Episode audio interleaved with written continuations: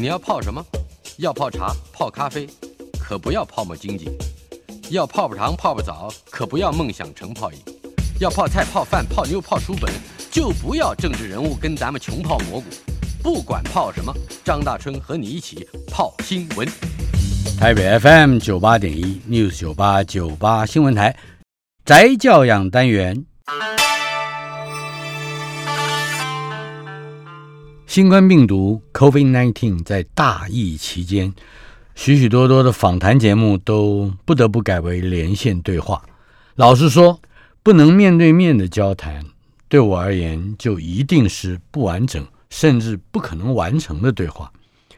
想想有什么可说的事情，可以分析辨明的话题，嗯、还不如哎自己开了麦克风，对我假想中的听众来说呢。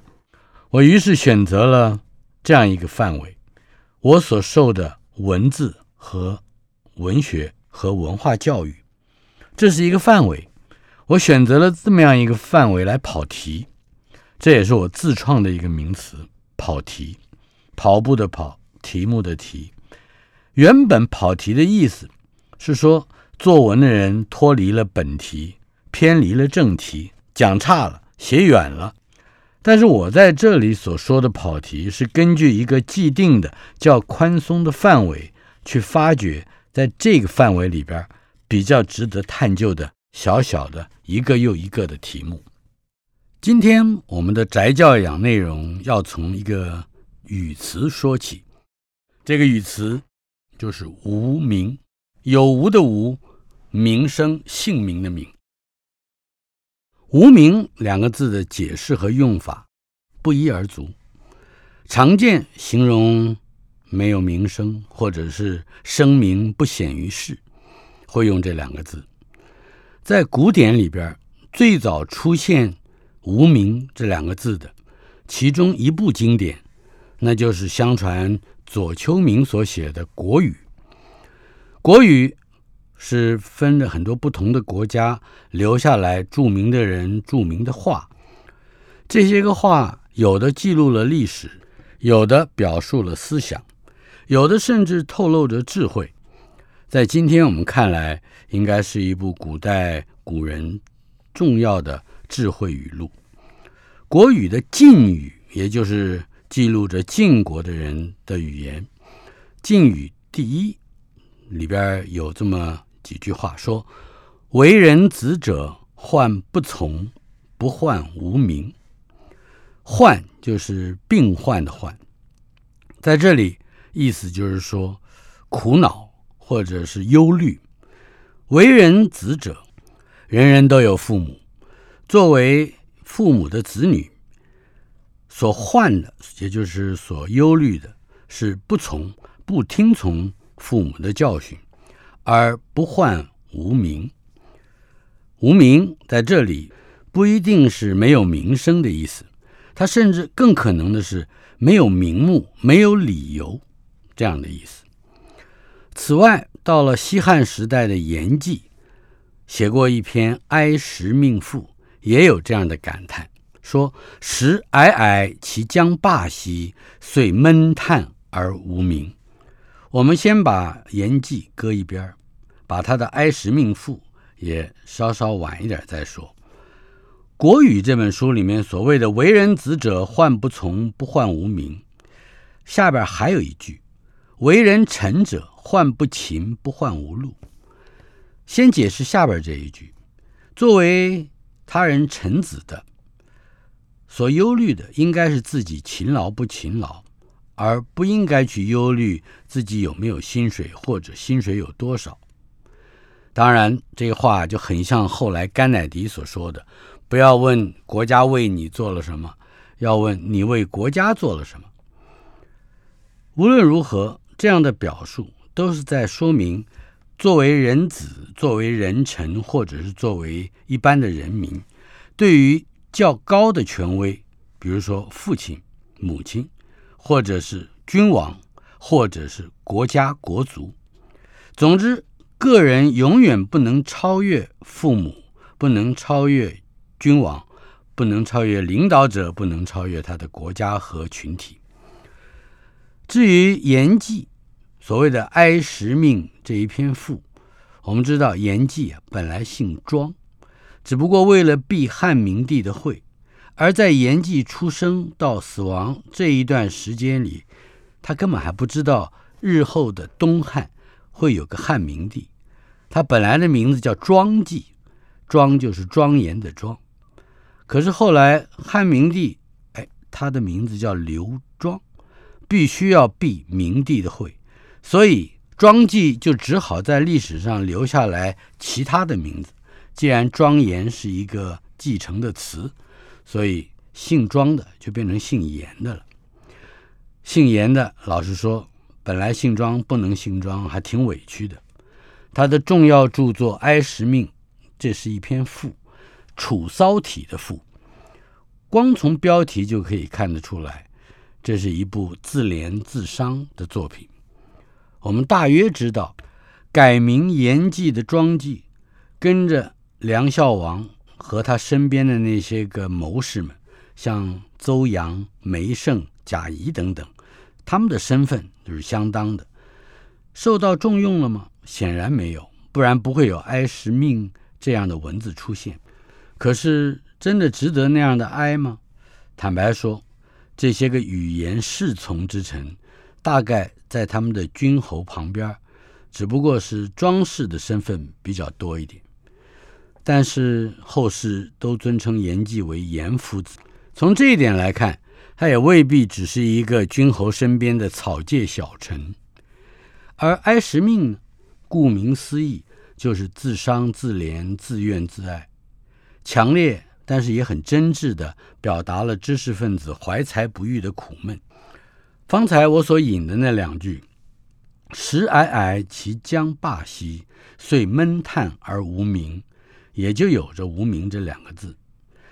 接下来的几句是“伯夷死于首阳兮，足夭隐而不容。”太公不遇文王兮，身至死而不得。意思就是说，如果一个有才华的人，或者是一个有地位的人，不能够受到整个时命的照顾，这个时命当然是比他高一阶的。比如说，像刚才我们提到的君王、国族，甚至是更伟大的天命、天运等等。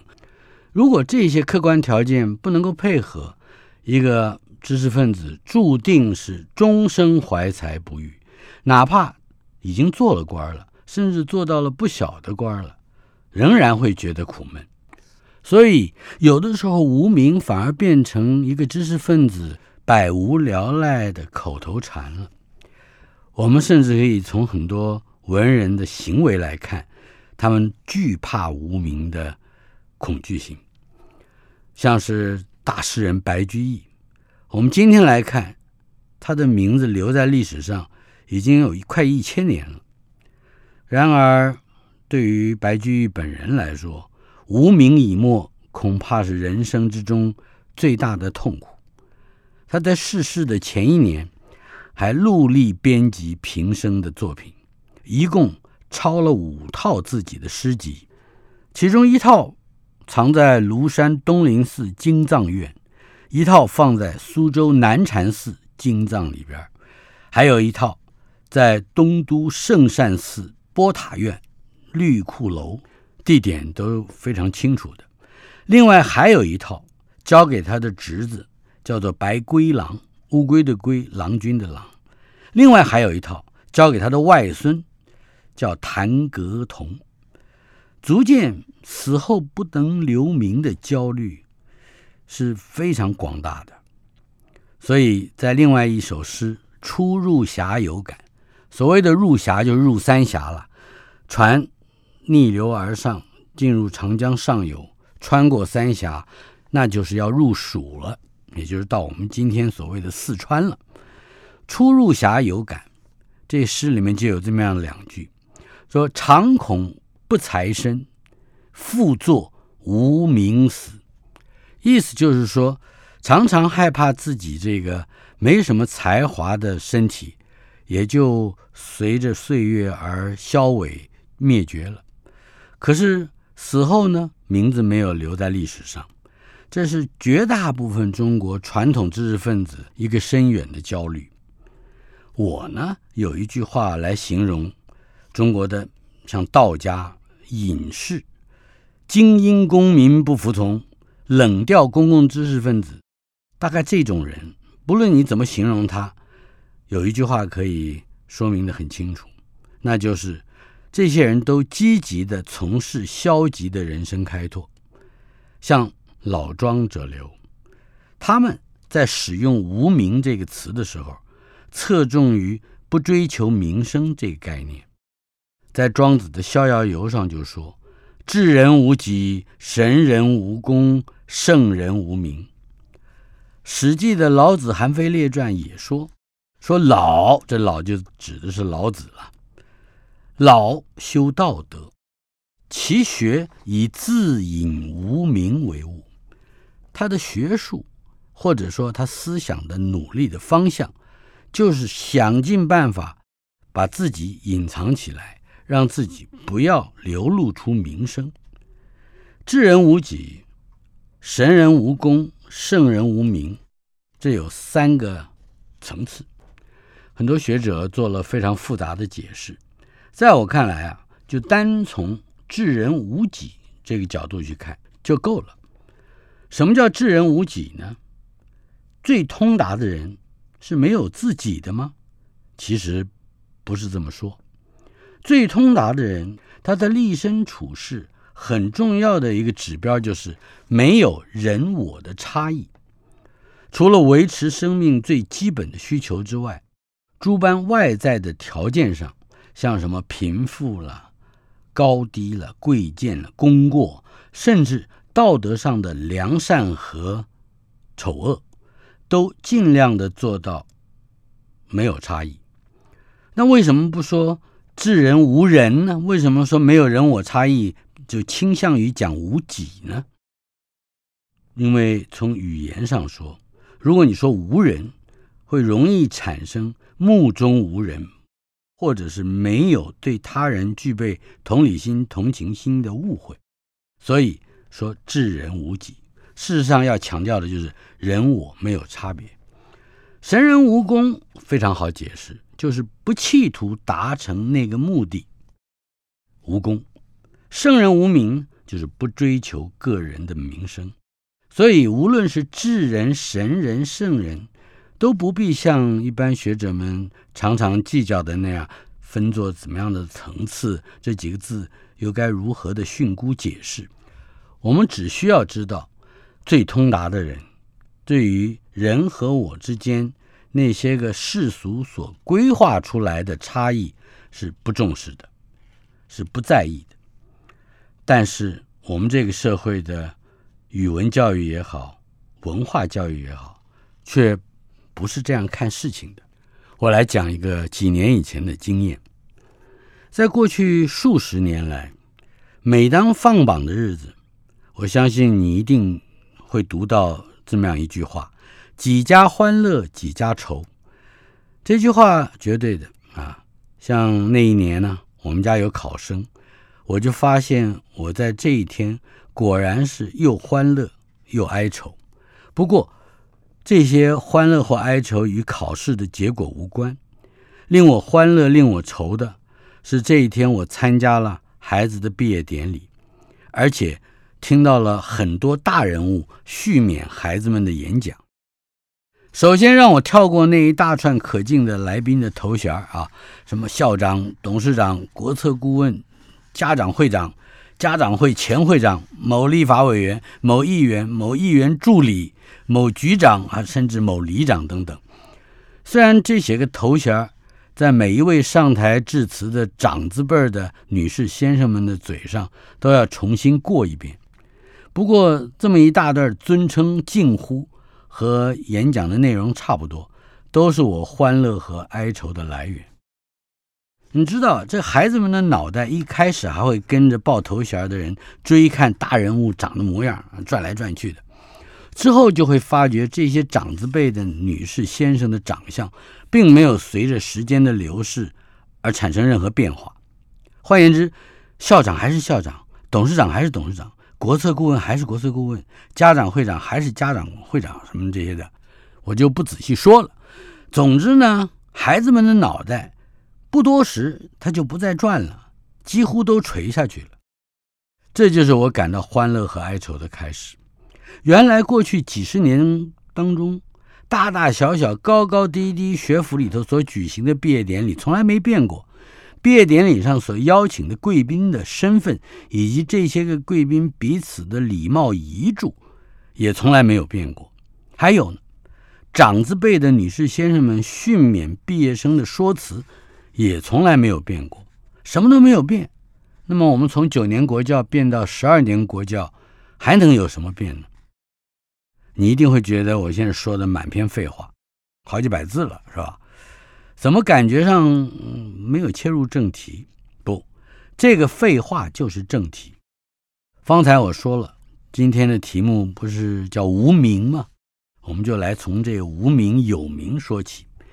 我的第一个欢乐与哀愁的欢乐点是，听到一位大贵宾，当时的教育部长吴清基，他在演讲的时候提到了一个日本的棒球选手田中将大。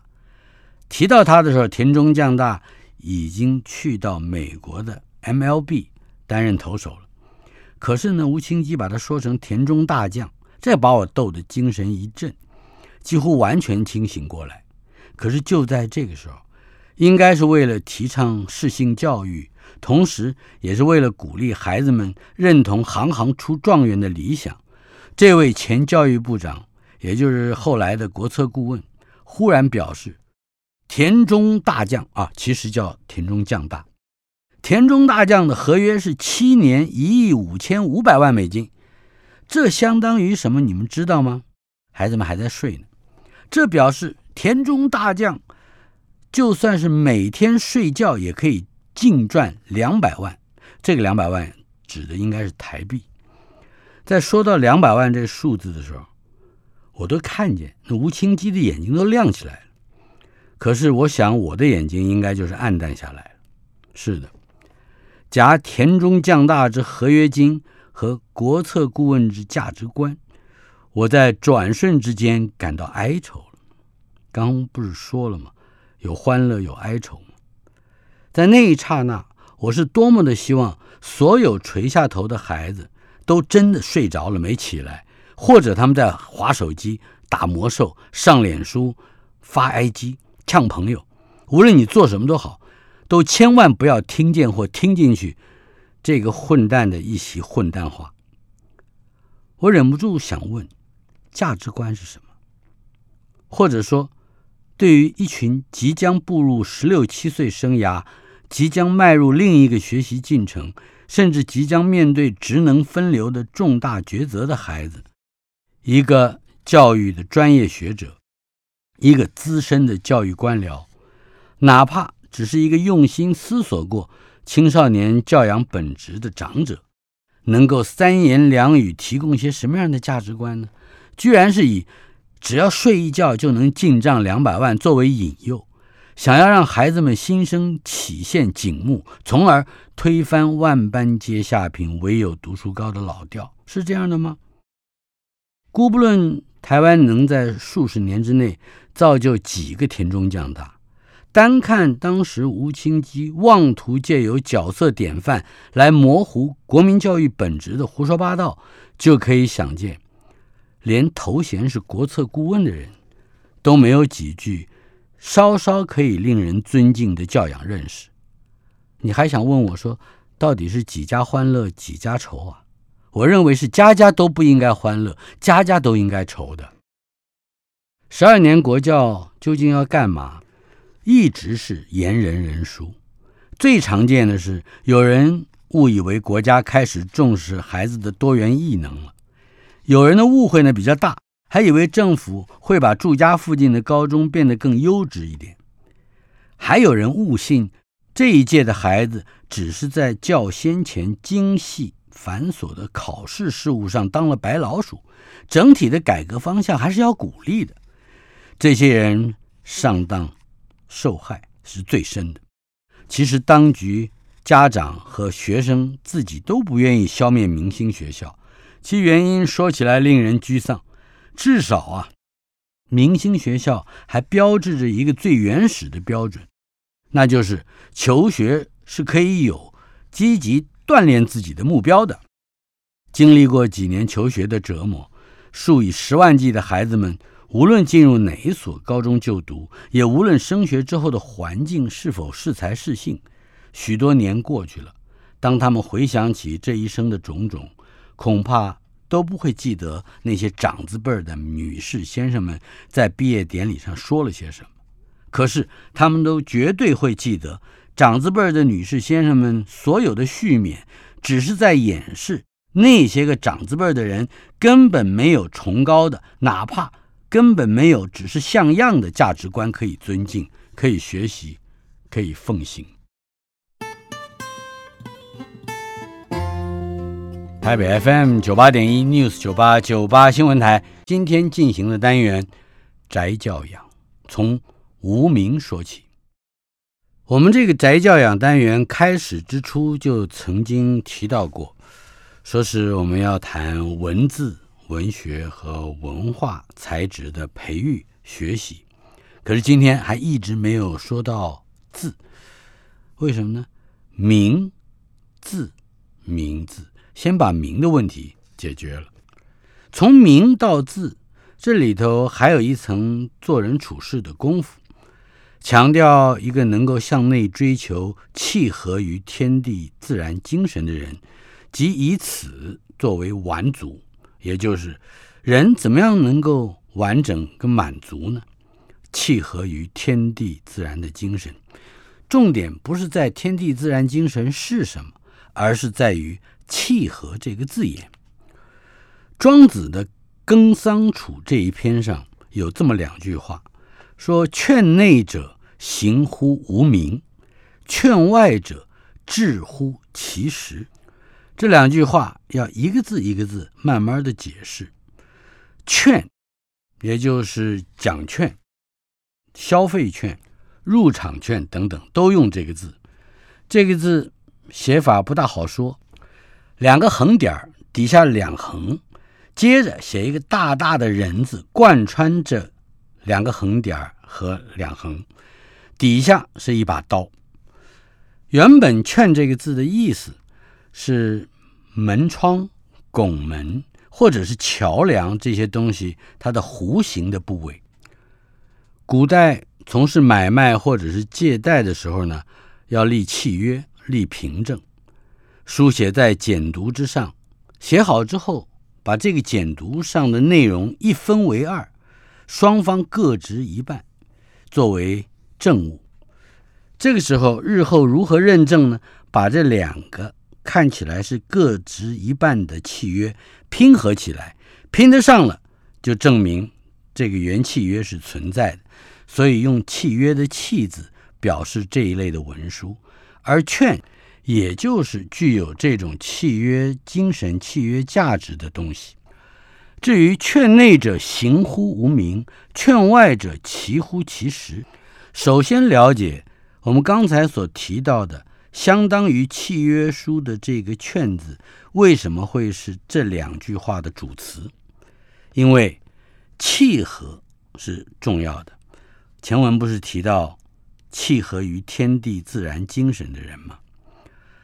劝内者就是契合于天地自然精神的人，这样的人会怎么样呢？他们只是实践他们的人生，而无名不求名。劝外者呢，也就是说那些个不能契合天地自然精神的人，他们才会至乎其实。志是志气的志，奇是新奇、期待的奇。实是实在的实，至乎其实，意思就是说，他的一心一意，他的企图野心，都是要达到某种具有实力的目的。换言之，功名利禄了，金钱了，地位了，那些个具有俗世价值的事物，其实，甚至这个期待的期，实在的实。看起来不是什么坏字嘛，但是在庄子的《耕桑楚篇》里面，劝外者至乎其实，甚至有一种饱足贪欲、追求实力的意思。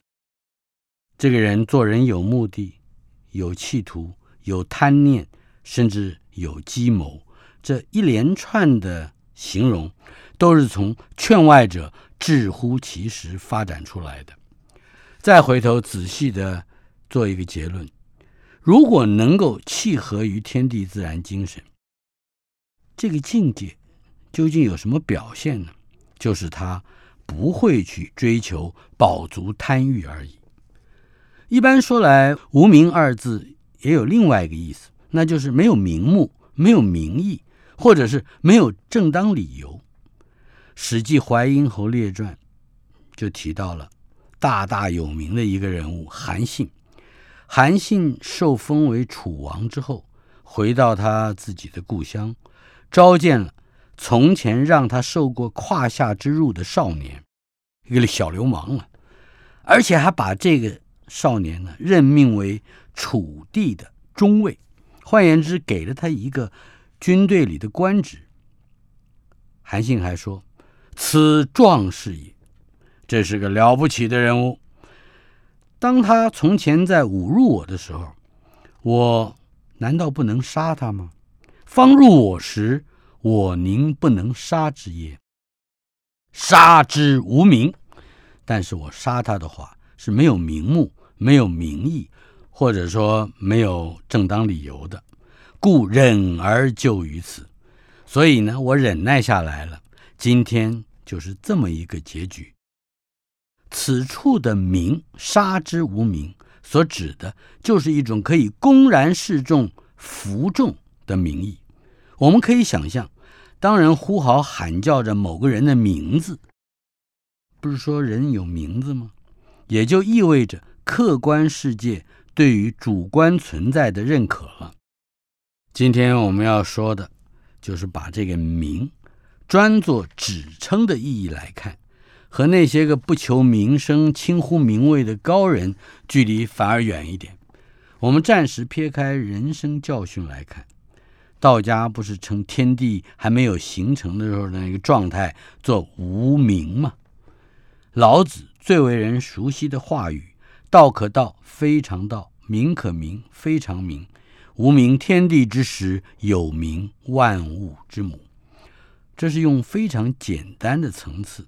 来让我们理解，也就是说，命名是人世的发任，生活的启蒙，一切的一切的开始。据说，想当初多少多少千百年以前，仓颉造字攻城之际，有那么两个现象：天雨粟，鬼夜哭。天上下雨，但是下的不是雨，是小米。鬼呢？晚上就哭了，这什么意思呢？一直有人问我说：“哎，仓颉造字不是好事儿吗？为什么会导致天雨粟，鬼夜哭呢？”这话呢是出自于西汉时代的《淮南子》，在《淮南子》的《本经训》上就有这么两句话：说仓颉造字以后，天雨粟，鬼夜哭。到了东汉时代，还有一本书叫《春秋元命包》。里头也提到，仓颉一造字，天为雨粟，鬼为夜哭，龙为潜藏。除了三句各多了一个“为”字，还多了一个第三句，“龙”就是龙虎的“龙”。龙在仓颉造了字之后如何呢？潜藏起来了，躲起来了。刚才说了，仓颉造字不是好事吗？为什么会出现这种怪现状呢？事实上，我们要从两个层次去理解仓颉造字。仓颉当然不是一个人，仓颉造字大概是把一个集体的大造字时代所成就的事功归之于一个，也许是促进者，也许是发动者，也许是受命做教育工作的这么一个老师，用他的名字来代替了整个大造字时代的成果。至于造字成功之后，为什么会天上下小米，鬼晚上哭，而且龙也逃走了呢？这个意思是指一旦有了文字之后，老天爷也就是造化，不能够再藏匿他的秘密了，而精怪也不再能遁形。换言之，以人为中心、以人为目的、以人为标准的世界从此展开，而每一个人的学习、运用，甚至操弄文字的历程，也恰恰是文字之发明这一个漫长历史阶段的缩影以及重现。台北 FM 九八点一 News 九八九八新闻台。今天进行的单元宅教养，从无名说起。在今天宅教养的谈话前面，我曾经提到一次经验，那就是放榜日那一天参加毕业典礼听演讲的一幕。它让我一想起来啊，我就觉得反感，甚至我前面说了，嗯甚至有哀愁的感觉。为什么这样说呢？因为。中小学的教学现场一直有一个说法，是我反对的。我甚至忍不住要用“迷思”两个字来说，什么呢？那就是如果不考作文，就没有办法教会人家写作文。坦白说，我不相信这一点，因为这个说法没办法解释。孩子们从联考时代到会考时代，从来不考玩耍。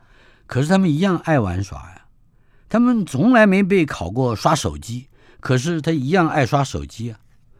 考作文的理据看起来是消极性的，也就是说，当教学手段没办法激发学习兴趣的时候，就干脆不去激发兴趣，而是激发学习者不学就要倒大霉的恐惧。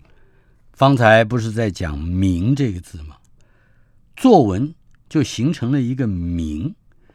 近年来，那会考、学科考之外，还有作文六级分作为录取门槛的标准。这种考试加上这种名义，就是打坏了孩子们亲近文字的极致手段。我多年来一向在呼吁，要彻底消除升学主义的这种鬼魅，可能很艰难。可是。如果要从作文教学扭转八股流毒的取向，倒是可以做到的。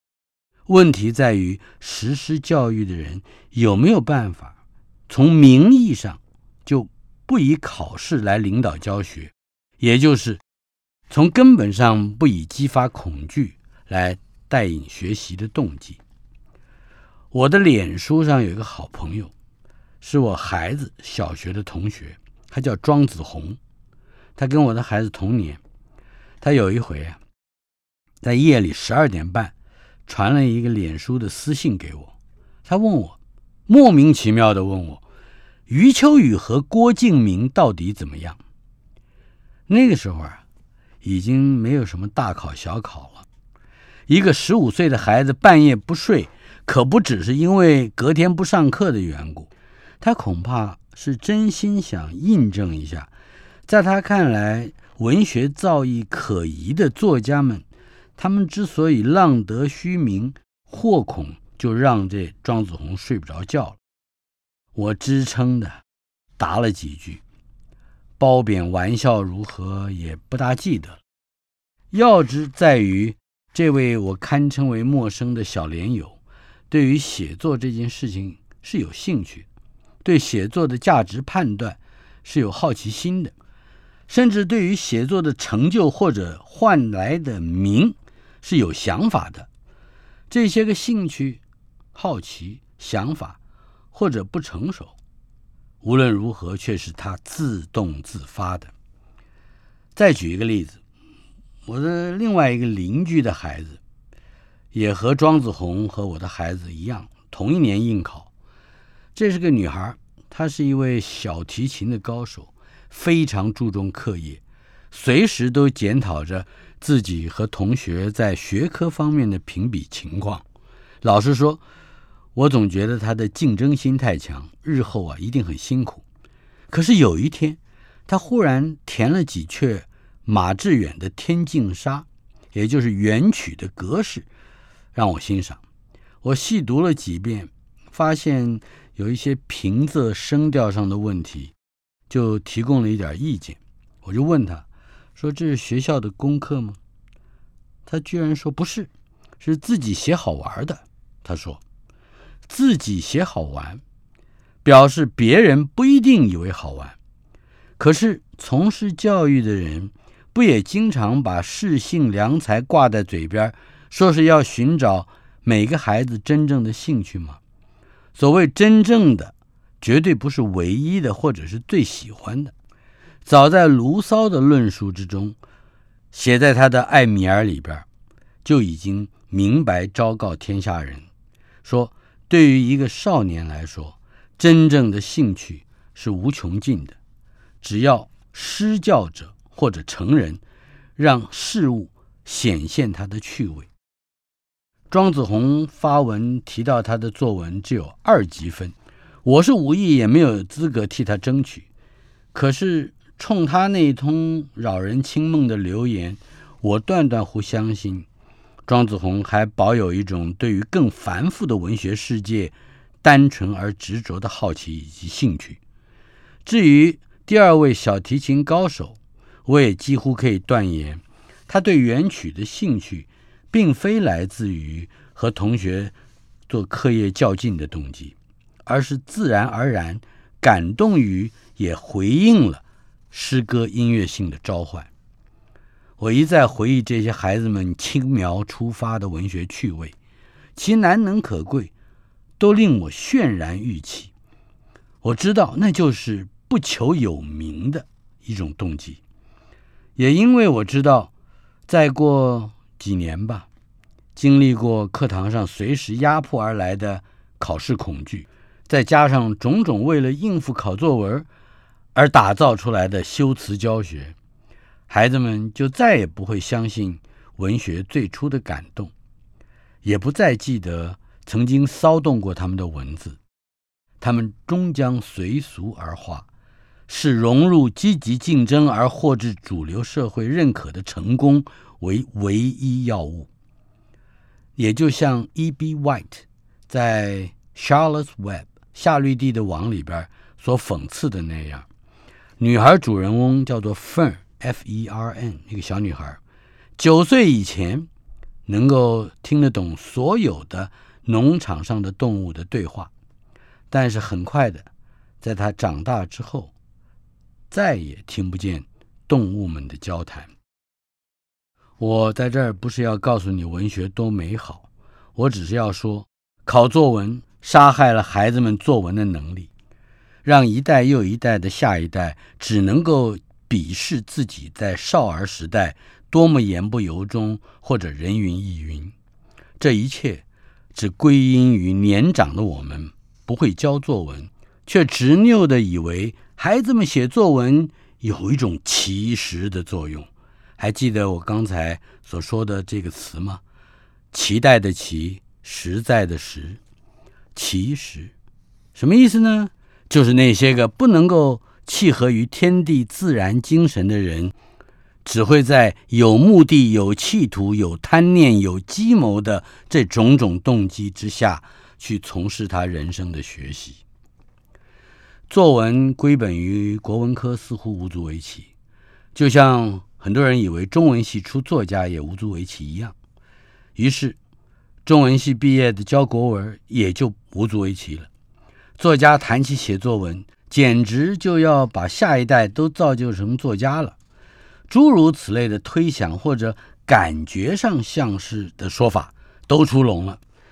就连有一段时间，教育部的官员也都表示，说最近有些作家们对于国中会考的作文题指指点点的，那是出于文学的意见，而距离作文的教育太离题，我就不禁怀疑起来。能够出现脑子这么糊的官员，恐怕都是历年历代的作文课真没学好，没教好。他们的大长官教育部长，不就是十分之在意每天睡一觉能够赚两百万台币的那个人吗？扼杀了没有目的而学习的孩子们的好奇，却又以带引出绝大恐惧的方式，让少儿失去了对文学的兴味。强害教养的官人们你们大概是从来不会醒过来的。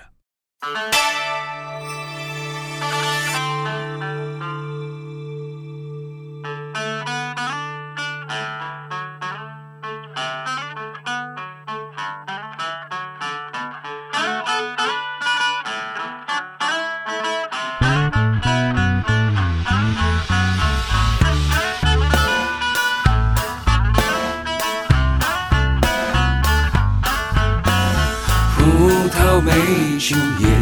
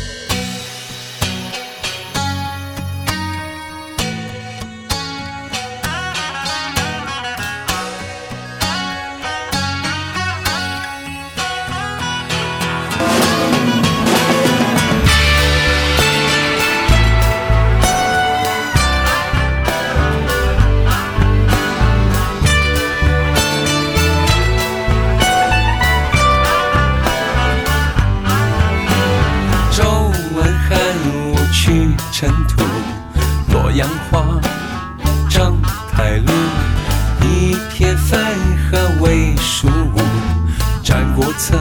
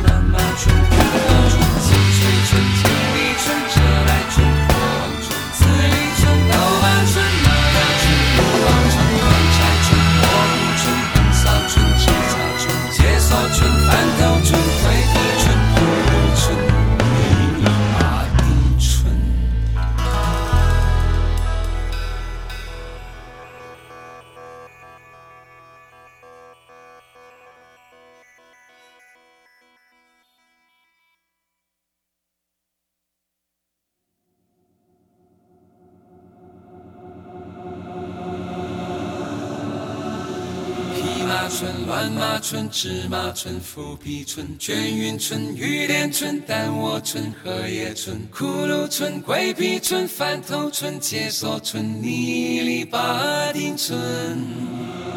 牛毛村、麻雅村、豆瓣村、慈利村、破旺村、浙袋村、金碧村、青翠村、赤茶村、横扫村、蘑菇村、乱柴村、拖泥带水村。